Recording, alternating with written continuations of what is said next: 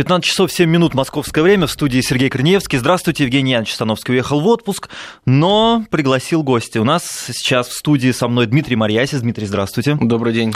Сейчас я назову ваши регалии. Старший научный сотрудник, кандидат экономических наук, отдела изучения Израиля и еврейских общин Института Востоковедения РАН. Да, все верно. Вот, потому что когда Евгений Янович приглашает гостей, он обычно не заморачивается по этому поводу. И многие даже просят, представьте же, кто же у вас сегодня в студии? Вот, Дмитрий Марьясис, 5533 Вести, 8903 170 63 63. Это наши координаты для ваших вопросов. Тема сегодня у нас очень актуальная. Вот и даже наши коллеги на CNN и то обсуждают ее. А, радикальная группировка Хамас представила новую программу, в соответствии с которой она решила отказаться от призывов к немедленному уничтожению Израиля. В общем, такой серьезный поворот, я так понимаю. В общем, да. В общем, и да, также от сотрудничества с движением «Братья-мусульмане». Да, ну, э, действительно, давайте начнем, как бы сказать, сначала. Итак, э, на встрече политического бюро «Хамас» э, в Дохе, в Катаре, была проведена ревизия, пересмотр основной хартии организации, как бы такого главного, основополагающего документа Хамас, который устанавливает основную идеологическую платформу этой организации в которой была э, проведена э, следующая э, такая вот интересная корректировка курса. Хамас готов к созданию палестинского государства в границах так называемого 67 года. Мы обсудим это, что это такое чуть позже, я думаю. Угу.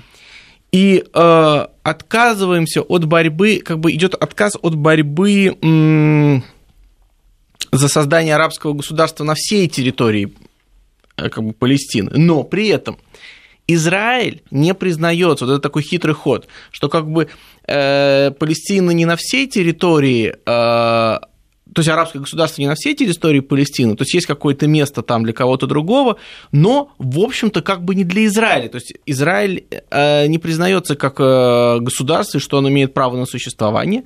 При этом подчеркивается, что битва Хамас идет не против евреев, а именно против сионистского образования, как они его называют. То есть они как бы не совсем от этого отказываются. То есть тут такой хитрый ход. А про против мусульман я вам так скажу. Ведь э, в, тысячи, в 1987 году, в декабре 1987 года, когда Хамас было зарегистрировано э, в секторе Газа как раз, когда это было как бы объявлено создание этого движения, оно было создано именно на платформе братьев-мусульман. То есть братья-мусульмане – это изначально родственная идеологически и, э, я бы сказал, социально группа для Хамас, и они как бы э, в широком смысле воспринимаются как такая как бы ассоциация, входит в ассоциацию, скажем так, братьев-мусульман. То есть это очень близкая организация. Но у них, получается, в этот раз отказ от корней произошел фактически. Ну вот какой-то такой вот момент. Вообще, на самом деле, такой э, интересный поворот. Э, надо, я думаю, что нам еще предстоит э, разобраться на самом-то деле, с чем это связано, потому что э, такой, как бы, пытает, такое ощущение, что произошли какие-то внутренние процессы или какие-то скрытые процессы, которые заставили Хамас пересмотреть э, э, свою хартию в сторону компромисса. Я думаю, в частности, это связано с необходимостью все-таки договориться с э, руководством Палестинской национальной администрации, с руководством ФАТХа и э, Махмудом Аббасом, который, кстати, тут Вашингтон намеревается на днях приехать посетить Вашингтон впервые при новой администрации. Вот. А какие у них отношения, кстати, у палестинской национальной администрации, у Хамаса? Сложные. Uh-huh. Прошли, э, в 2005 году прошли выборы, в 2006 прошли выборы, а, и, э, то есть это уже 10 лет назад, даже больше, да, а, и тогда Хамас, всеобщий, то есть который Хамас впервые имел право баллотироваться, и Хамас набрал очень большое количество голосов. А Хамас это не только группировка, это еще партия. Да. Это партия. Вообще, угу. вообще надо вот это. Давайте тогда, перед тем, как вот мы да. Э, поговорим про Хамас и про выборы, и про палестинскую национальную администрацию, ФАТХ, давайте начнем сначала.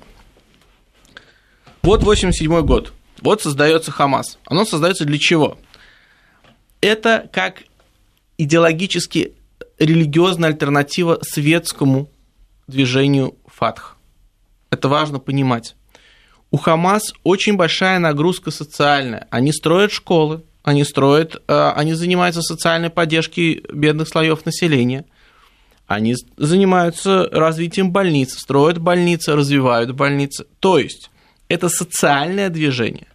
Но в отличие от, от светской э, фатх, они именно провозглашают не арабский национализм своим флагом, своим знаменем, лозунгом, а именно э, исламскую, мусульманскую идентичность как э, то, к чему надо стремиться. И это принципиально, естественно, разница. И очень дальновидно, на мой взгляд. Э, конечно, конечно. И вокруг этого поэтому и строится. Поэтому Хамас, в отличие от Фатх, никогда не было политической, сугубо политической или террористической организации. Ну, кстати сказать, в России у нас Хамас не признается террористической организацией. Официальная причина, потому что Хамас не действует на территории России, а по российскому законодательству только те группировки, которые как бы засветились на территории России, или какое-то имеют отношение к жителям России, то есть вот когда россияне воюют на территории запрещенного у нас исламского государства, да, это работает. то это как бы, да, то это, то это работа на территории России. А вот э, Хамас, как бы, у него амбиции только связаны с палестино-израильским противостоянием, не более того, у него нету глобальных амбиций. Но э, и поэтому с российской точки зрения это не э, террористическая группировка. Более того, раз Хамас были допущены к выборам, политическое крыло Хамас было допущено к, лиде, э, к выборам, то как бы, с точки зрения России похожая история, как с Хизбаллой, это является частью легитимного политического процесса. И выборы, кстати, были признаны мировым сообществом то, соответственно, это часть легитимного политического процесса, и мы не можем считать эту группировку террористической, не оправдывая радикальные, радикальные методы борьбы. То есть, когда Хамас совершал теракты и так далее, мы как бы вот эту, вот эту методику в России, естественно, однозначно отвергают, осуждали. осуждают, и, осуждали угу. и будут осуждать угу. в дальнейшем. Тут сомнений быть не может. Но э, еще раз повторю, что Хамас такой, если хотите, Э, един э, такой трехглавый дракон, у которого есть глава социальная, глава политическая и глава вот такая военизированная, террористическая, как хотите. Вот эти вот три составляющие ее деятельности. И так всегда и было. Поэтому, поэтому и получается, э, на этой почве и зародился конфликт между Фатх и Хамас. В чем причина? Хамас, Хамас говорит, мы тут работаем в Палестине с людьми, мы им помогаем, мы строим, мы развиваем, а вы э, особенно когда это было в начале 90-х годов, приехали из ссылки, и вы теперь, оказывается, легитимные представители палестинского народа. А мы тут что делали? Мы тут с людьми, а вы там где-то в это э, размахиваете в верхах, да. да, размахиваете палестинским флагом, и непонятно что. То же самое сейчас. Вот э, Аббас очень активно работу ведет в ООН. Да, это нужно, важно, никто, ну, с их точки зрения, никто это не отрицает. Ну, а тут надо работать тоже с людьми, им помогать, э, развивать. И э, это первая часть. И вторая часть конфликта – это, конечно, вот этот вот вопрос исламской, неисламской идентичности, что что Хамас в главу угла ставит всеобщую исламскую идентичность. Кстати, здесь, надо сказать, есть похожая смычка с другими вот э, экстремальными экстремистскими организациями, да, которые в главу угла ставят именно не там арабскую или там какую-то другую, да, этническую идентичность, а именно над, над угу. да, угу. религиозную, да, вот уже и, и те же запрещенные нас Аль-Каида и и опять-таки вот э, ИГИЛ или Даиш, как его называют на Ближнем Востоке, э, ведь ровно же с этой идеологией тоже выступают. То есть они как бы здесь немножко есть такая смычка. Недаром в Египте были запрещены братья-мусульмане при нынешней власти, когда пришел Ассиси, потому что это очень идеологически очень где-то близкие платформы. В крайних точках, безусловно. Братья-мусульмане тоже не такие радикальные, как э, те же ИГИЛ, конечно, но все же вот такая вот эта смычка исламской идентичности поверх всего и достижение как бы идеального некоторого вот ислама. Халифата, это Такого халифата. А это не может нравиться властям в странах. Конечно, которые никому не могут стать частью халифата и раствориться. Э, да, вот. Но в Хамас есть определенная, как бы сказать, э, палестинская идентичность тоже. То есть они говорят, что палестинцы, как одни из самых образованных, и это правда, групп населения вообще в арабском мире, потому что они очень много кто учится в лучших университетах и исламского мира непосредственно, и на самом деле а, в западных, в Европе и в Соединенных Штатах очень многие учатся. У них очень уровень образования высокий, относительно арабского мира. А, вот, что мы, вот, как бы, вот, палестинцы, как бы, это вот такое, э, скажем так, авангард и возрождение исламской такой вот идеальной умы, mm-hmm. если хотите, да, общности может начаться именно с возрождения Палестины, Палестины как вот знамя э, современного ислама, если хотите так. Вот. И вот это специфика исламского движения э, э, Хамас. И вот дальше произошло очень интересно. И вот на этом противостоянии политическом и, скажем так, социальном шло, шла, прошли все 90-е годы, то есть между Хамас и Фатх. Э, между этими двумя группировками. Вот в Палестине э, шла довольно активно, дошло довольно активное противостояние. Но не вооруженное, просто противостояние, политическое. Ну да, политическое. Uh-huh. Там были какие-то нападения друг на друга, там какие-то могли быть, но такого открытого внутренней гражданской войны, конечно, не было. Нет, такого, безусловно, не было. Тем более, в общем-то, для обеих стран было понятно, что все-таки Израиль как бы главный оппонент однозначно, тут как бы вопрос с этим не возникает. А дальше происходит э, интересный момент. А, поскольку ФАТХ признается единственным представителем э, палестинского, ну тогда еще, если говорить про 90-е, про начало 2000-х, естественно, еще при, Махм... при Ясере Арафате, признается как бы единственным представителем палестинского народа, то везде общаются только с ними. Да? А дальше начинается в 2000 году интифада, интифада Алякса так называемая, который, в общем-то, уже и ФАТХ достаточно дискредитирован, уже непонятно, э, и много возникает вопросов лично к покойному Ясеру Рафату теперь уже, да, и к, вообще к идеологии ФАТХ, и насколько они реально хотят мира, и насколько они более умеренные, чем Хамас, возникает очень много разных такого рода вопросов, что не снижает, слово сказать, накал страстей между этими двумя организациями внутри Палестины, и вот все-таки принято решение для того, чтобы как все-таки объединить общество, сделать выборы. На этом, кстати, настаивали, как рассказывают израильские коллеги, в частности, на этом настаивали американцы. Э, есть такие истории про то, как Кандализа Райс, тогда э, госсекретарь. госсекретарь того времени, прилетала в Израиль и настаивала, чтобы израильтяне допустили выборы и в Восточном Иерусалиме, и везде, чтобы это были всеобщие легитимные выборы. И когда израильтяне говорили, тогда к власти Хамас придет. Говорит, да нет, так не может быть. Вот это вот наивное убеждение в том, что, что выборы – это не следствие демократии, а, инст... а благодаря выборам придет демократия, это угу. очень странная подмена.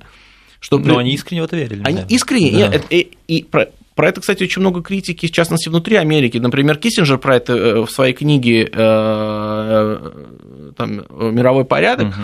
он про это пишет, что произошло, происходит подмена понятия, что Выборы – это следствие, то есть это как часть демократического процесса, как и одно из его черт следствий. Но поскольку выборы действительно очень демократичная процедура, то в этом придут те, кто хочет, собственно, демос народ. Если демос голосует за плохих, условно говоря, так он за это проголосует. Поэтому, чтобы они проголосовали за тех, кого как бы мы привыкли видеть милыми, приятные э, люди, Э, которые говорят про толерантность, э, ну, гуманность и так далее. Запада, да, да, да. Что мы, если мы хотим, чтобы пришли такие люди, сначала надо подготовить общество. Поэтому, когда э, Кандализа Райз настаивала на выборах, они были уверены, что придет к власти факт, просто это уже будет типа легитимные выборы, все это признают, и израильтяне готовы говорить, не так не будет. И вдруг в 2006 году действительно в итоге выборов приходит к власти Хамас. Что значит приходит к власти? Они набирают они набирают просто большой, я сейчас не вспомню, какой ровно процент, угу. но набирают так, что, в общем-то, они становятся лидирующей на самом-то деле в, парламент, в, э, в местном парламенте групп, э, группой и готовы диктовать свои условия. Поэтому становится следующий порядок, что президентом становится Махмуд Аббас, лидер ФАТХ, а премьер-министром становится лидер э, Хамас. Ну хорошо, поделили ведь. Поделили. Гармонично все. Вроде бы да. И угу. так оно и казалось, что, ну, окей, у нас есть всеобщее примирение, значит, у нас есть как бы некое единое, и это для всех удобно. Почему? Потому что израильтяне получают возможность как бы общаться со всеми э, со всем как бы обществом. Со через... Весь спектр представлен, да, во власти? Да, при этом не, не общаясь напрямую с Хамас, но при этом как бы Хамас включен в политический процесс. То есть э, израильтяне общаются с Аббасом, который признает право Израиля на существование – а с Хамасом они как бы не общаются, потому что Хамас не признает право Израиля на существование, но поскольку он уже часть политического процесса в Палестине, то можно надеяться, что он включится в ту рамку, которая будет в итоге переговоров сформирована. Но его мнение учитывается как, как будто как бы, бы да. да. Угу. А я напомню, что в 2005 году, э, когда э, покойный Ариэль Шарон был премьер-министром, в августе 2005 года Израиль оставил сектор Газа, и полностью вывел оттуда свои войска и всех-всех-всех своих жителей, всех, всех граждан, всех граждан Израиля покинули эту территорию. И что произошло? В 2007 году, летом, Хамас совершает переворот. И теперь и, вы, и фактически все руководящие органы, имеющие отношение к ФАТХ, вынуждены покинуть сектор газа. И у нас получается в реальности два анклава. У нас есть сектор газа на берегу Средиземного моря, да, теперь, которые по-русски эм, э, смешно, что там теперь тоже рядом нашли газ, и теперь это сектор газа. Там, по-настоящему. по Не реки, а, да, да. да, да, да, потому что а это очень, э, да, потому что, э, потому что на иврите это называется аза, и если мы почитаем ага. периодом аза, то что там нету слова г, буквы г, и там слово газ это никакого отношения, газу никакого отношения не имеет, просто по-русски сектор газа, то есть э, если посмотреть, как, скажем, там, сектор э, я не знаю, э, Москва, вот, то есть там нету склонения, да. сектор Москва, сектор газа. А, э, а, а мы а всегда сектор Москвы, да. да, мы как бы да. даем родительный падеж, и звучит, угу. как будто есть газ. А теперь действительно на шельфе, там прямо напротив этого самого сектора нашли газ, поэтому там теперь тоже сектор газа и в том, и в другом смысле. Угу. Вот. Но это так, присказка. А сказка состоит в том, что в 2007 году сектор газа стал анклавом, который полностью перешел под руководство Хамас. И э, палестинская национальная администрация, то есть ее руководящие органы, по сути, во главе с лидерами ФАТХ, Махмуд Аббасом, сотоварищи, остается только на западном берегу реки Иордан, то, что называется э, так называемые регионы Иудея и Самария. Э, и между ними нету никакого э, мира, потому что между ними фактически произошла гражданская война, то есть гражданский раскол, есть два анклава. И в этот момент вообще разговоры о Палестине становятся как бы очень сложными с точки зрения Израиля, потому что Израиль готов переговариваться с Аббасом, он не готов, то есть газ как бы автоматически исключается из этого процесса. Стоит вопрос, что с этим делать. И, собственно, в этой ситуации мы так до сих пор и живем. Я напомню... 10 лет. Да, мы живем уже 10 лет. Угу. И я напомню, что, например, когда, э, помните, был такой политик недавно относительно Мурси, который пришел к власти в Египте. Он сейчас сидит. Он сейчас сидит, угу. совершенно верно. А, в результате вот этой вот самой революции... Ну, он представлял братьев мусульман. Как раз он да. представлял братьев мусульман. И это интересно, что в своем первом публичном выступлении за пределами Египта на а в организации «Исламское Содружество», теперь раньше называлась Организация «Исламская конференция», а теперь Организация «Исламского э, Содружества», там, сотрудничества. И э, там Мурси сказал, что одной из своих главных задач он видит внутри палестинское примирение. А, то, то есть опять Еги... собрать вот это все вместе. Ну, как-то, по крайней мере, чтобы они начали между собой говорить, как вы понимаете, что как только одна группа выкидывает силовым путем силового давления другую группу, то никаком таком приятном обсуждении, переговорах, в общем-то, в этот момент речи быть не может, что противостояние накаляется. Но он вообще довольно логичный товарищ Мурси. Мухаммед Мурси был логичным политиком.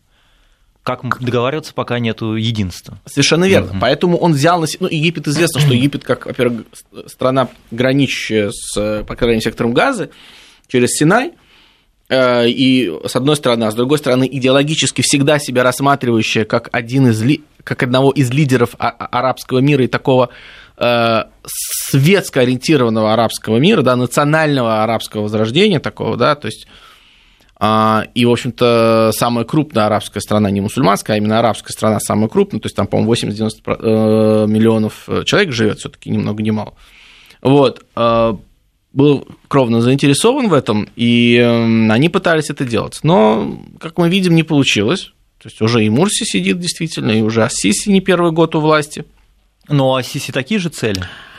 А, а, смотрите, Ассиси э, в этот момент, у него такая позиция довольно э, жесткая. Он э, очень не любит братьев мусульман.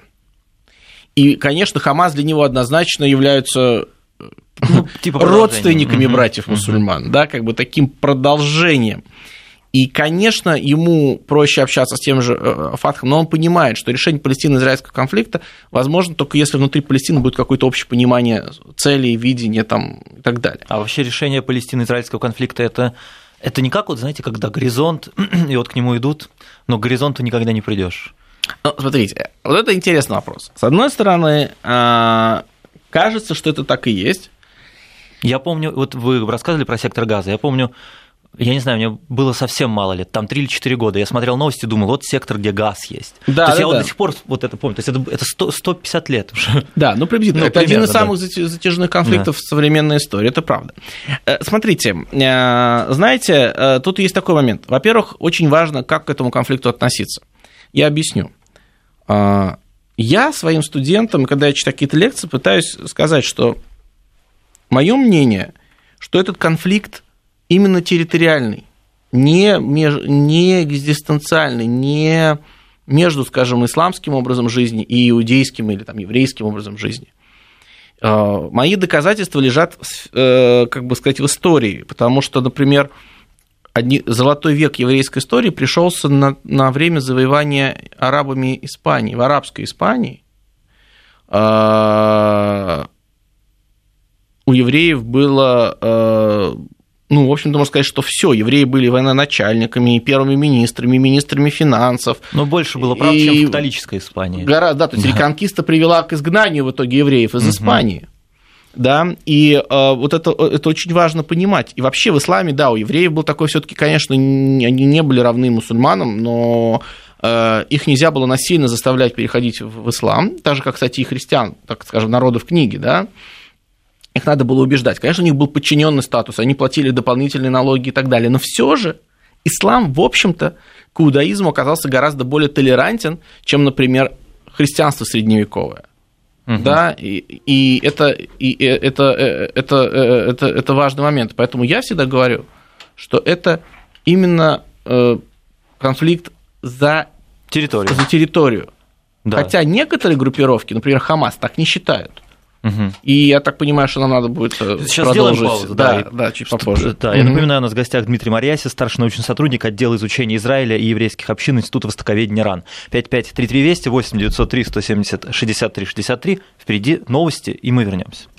И мы возвращаемся в студию. У нас в гостях Дмитрий Марьяси, старший научный сотрудник отдела изучения Израиля и еврейских общин Института Востоковедения РАН. Дмитрий, вот вы отметили, что э, палестино-израильский конфликт – это территориальный конфликт, это ваша позиция. Да. А, ну, соответственно, решение либо два отдельных государства, либо одно вместе, бинациональное, как говорят. Да, да, вот закончить, чтобы с территориальным, понимаете, в чем Ага. дело? Просто вот, возвращаясь к вашему предыдущему вопросу про то, что когда этот конфликт можно закончить. Понимаете, если это конфликт какой-то территориальный, то это значит плюс-минус рациональный конфликт, несмотря на все сложности и так далее. Если мы вдруг говорим, что это некий экзистенциальный, экзистенциальный конфликт, как пытаются, предположим, э, Хамас периодически про это сказать, а, то это значит, что этого конфликта есть только одно решение. Либо они нас, либо мы их. Кто бы не были эти мы и они, да? И вот тогда у этого конфликта нет решения, и тогда действительно это тот горизонт, что до полной победы одной из сторон.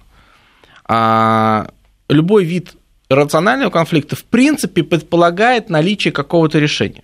Мне, честно говоря, иногда кажется, что если бы международное сообщество чуть меньше этим конфликтом занималось, то он бы гораздо быстрее решился. А почему, как это мешает?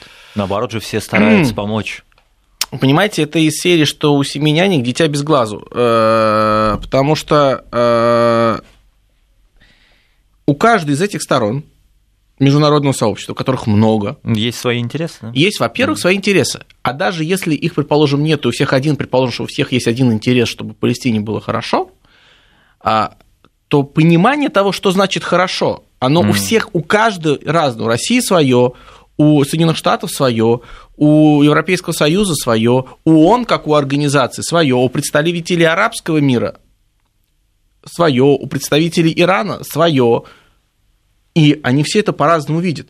Понимаете, как только мы начинаем говорить там, о справедливом и так далее, это же очень странный вопрос справедливости. Это что? Э, И для каждой из этих сторон справедливость, понятие же разное. Понимаете, справедливо, что Калининград э, является частью, э, стал частью Советского Союза сегодня России.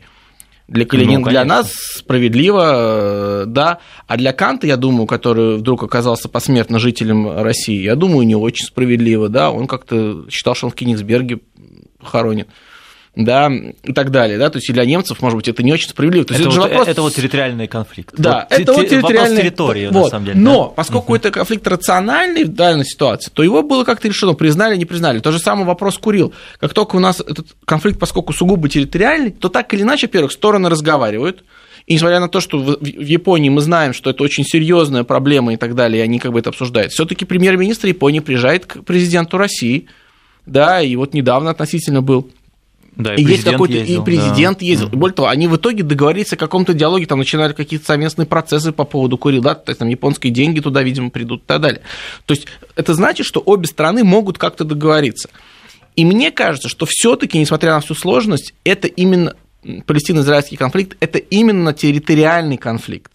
И это значит, что у него есть возможность, э, э, есть возможность решить. Действительно, э, как бы, есть три базовых варианта. Два, на одной территории два государства, одно арабское, одно еврейское, как это, собственно, предполагалось в резолюции ООН по этому поводу от 1947 года, да, Значит, второй вариант, что это некое единое государство, Третий вариант какой-то промежуточный статус, что это какая-то конфедерация, какая-то такая очень мягкая, все-таки тоже, да, как бы одно государство, но такое какое-то вот очень э, сложно составная какой-то конфедерация, федерация, может быть что-то потенциально похожее на то, что сейчас некоторые думают про возможность будущего политического решения в Сирии, да, там какой-то такой сложный какой-то механизм, но все же все-таки в рамках некой единой, единой uh-huh. территории все-таки, да.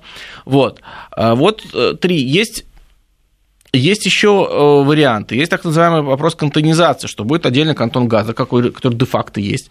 Есть э, вариант, э, ну, отдельный Газ, отдельно Западный берег. Есть еще вообще вариант, э, недавно вот как раз с коллегами обсуждали, э, что поскольку все-таки Палестина это клановое общество, то договориться с каждым кланом. И каждому клану дать территорию? Да, они все равно на территории живут. В смысле, кланы, они же не, не какие-то, это же не, не, не виртуальные кланы, они же очень физические, они контролируют какое-то место. И они и не делают... смешиваются в плане территории? Они, ну, конечно, они там немножечко смешиваются, все, но э, идея в том, что кланы между собой, может быть, оказаться, окажется быстрее между собой договориться, они найдут способ и сделать из этого вот такой вот э, союз, э, такую некую клановую структуру, то есть демонтировав реальную структуру палестинской национальной администрации, то есть вообще а переформатировав. Вот палестинская национальная администрация и кланы, они как сосуществуют? И что скажет э, палестинская национальная администрация, когда а, услышит, что ее собираются демонтировать? Ну, естественно, ни одна любая организация не нравится, когда ее собираются демонтировать. Да, что, что нет, не так, получит, такого, да. такого, такого, такого не бывает. То есть, очень редко, когда какая-то организация говорит, все, теперь мы уже все сделали, мы можем уходить. Нет, ну, такого не бывает. То есть войной придется там, наверное, Наверное, да, но на самом-то деле ведь а, палестинская национальная администрация тоже состоит из кланов. То есть, э, да, это как бы же надклановое образование. Ну, конечно, там есть какие-то превалирующие кланы, которые поставляют, скажем так, туда своих людей, лидеров, и поэтому некоторых и поэтому мы можем видеть, что представители одного клана всегда будут поддерживать Фатха, другие всегда будут поддерживать Хамас. То есть это выбор делается на клановом уровне, на самом-то деле. Мы это видим, и, и, и не так много э, смешений. То есть, да, в руководстве ПНА есть представители такого и такого и такого клана, то есть как бы надклановое образование. Но по сути их база, социальная поддержка, это какие-то так называемые большие семьи, хамулы, кланы. Они против клана не пойдут в любом случае. Их решения, они продиктованы Я, интересами да, клана. Да, поэтому тут такой, это тоже, знаете, такой немножечко э, сложный вариант. Э, э, решение проблемы. Хотя логика, может быть, посмотреть все-таки на клановую структуру и подумать, что с этим делать, мне кажется, может быть, логика в этом есть. А как сами палестинцы смотрят на это решение? Какое вообще люди и в Израиле, и в Палестине к чему склоняются? Мне кажется, что люди в Израиле и в Палестине уже настолько устали от этого всего. А, вы знаете, ведь палестинцы довольно много работают в Израиле, и для них это очень удобно. Они получают зарплаты несравненные с тем, чтобы они получали у себя там.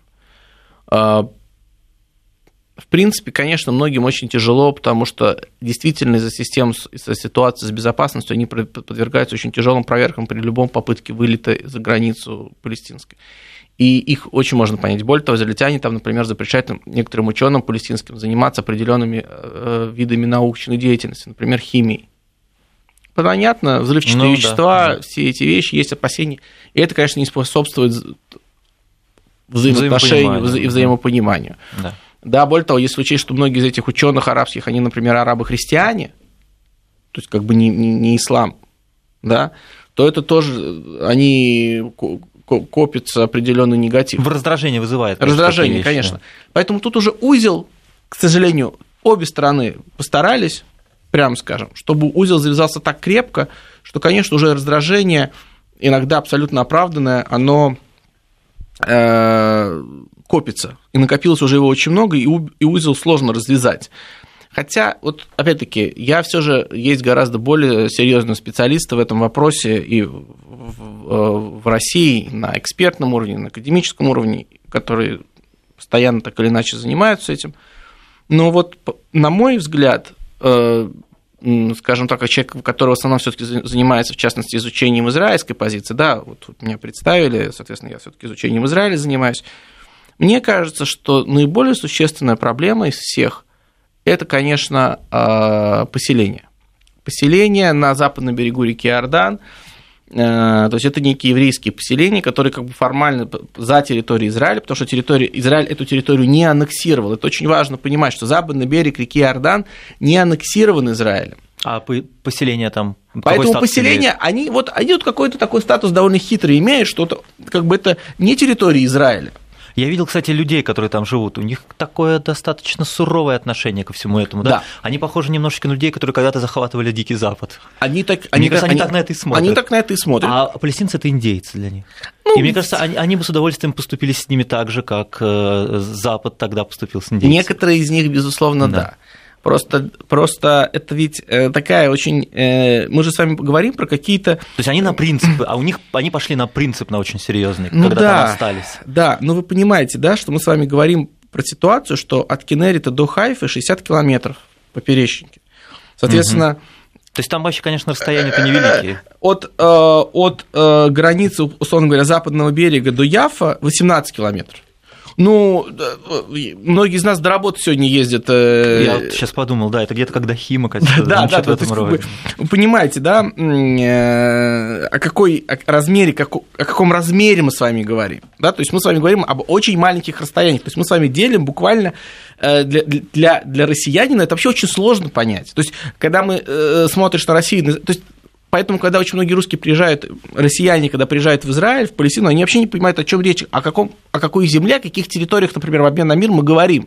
Когда это, условно говоря, там реально территория с размером с Чертанова, условно говоря, или там с Бутова. Да, район аэропорт там делит район Да, Сокол, да, да, да. И вот это вот момент, вот это как бы, он, он правда надо, надо про это понимать, что надо речь идет про каждый да кусочек земли, угу. но если сегодня вы откроете карту еврейских поселений на этой территории, то вы увидите, что без, по крайней мере, сноса части этих поселений, просто палестинское государство, оно не жизнеспособно, потому что там просто негде арабам жить и, разви- и развиваться, у них довольно большой коэффициент рождаемости и так далее.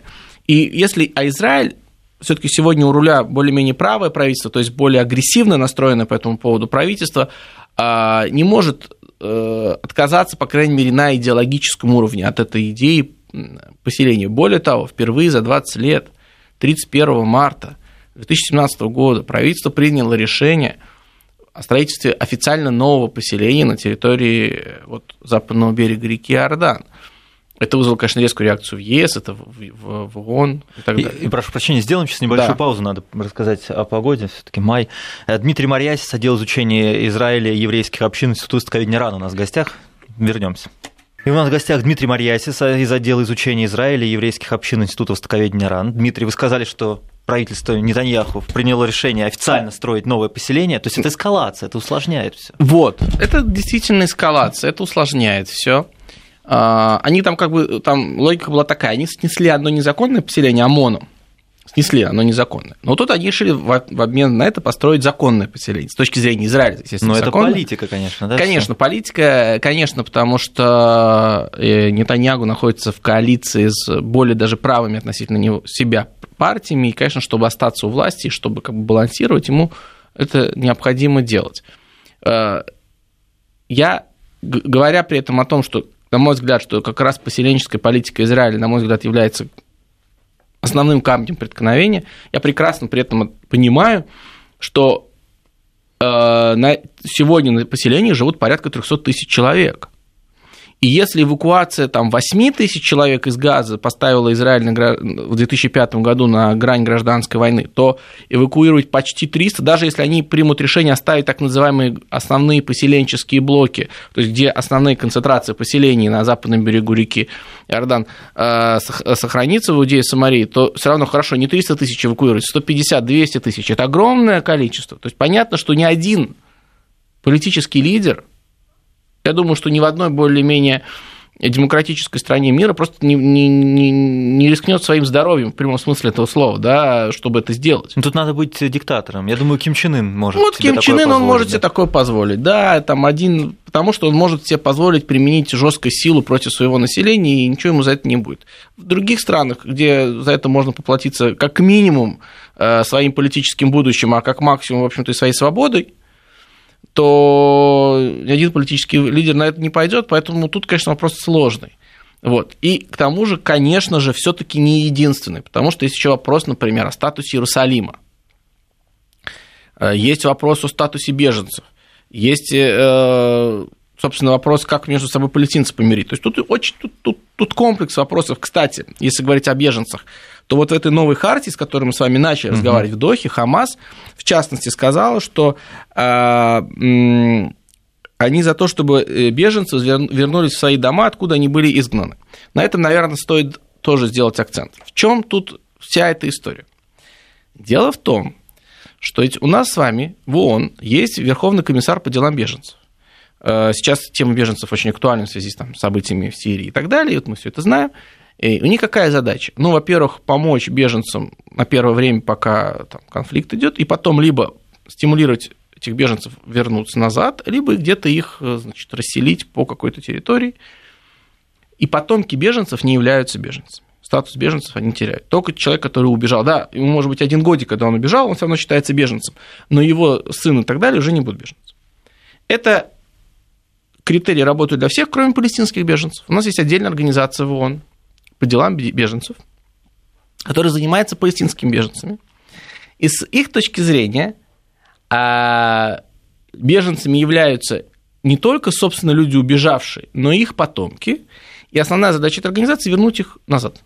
Теперь, у нас убежало 800 тысяч человек, а сегодня их там 3-4 миллиона как хорошо эта организация устроилась. Я то есть просто думаю по поводу финансирования, как а, удобно. Да, совершенно верно. И это такой пережиток, в принципе, потому что эта организация была создана в самом начале ООН, это как раз самый процесс определения вообще финального статуса Израиля, Палестины и так далее, да, то есть мы говорим там в 46-м, 47-м, 48-м году, ну, и это, это как только-только все как раз, да, да, эта организация оттуда родом.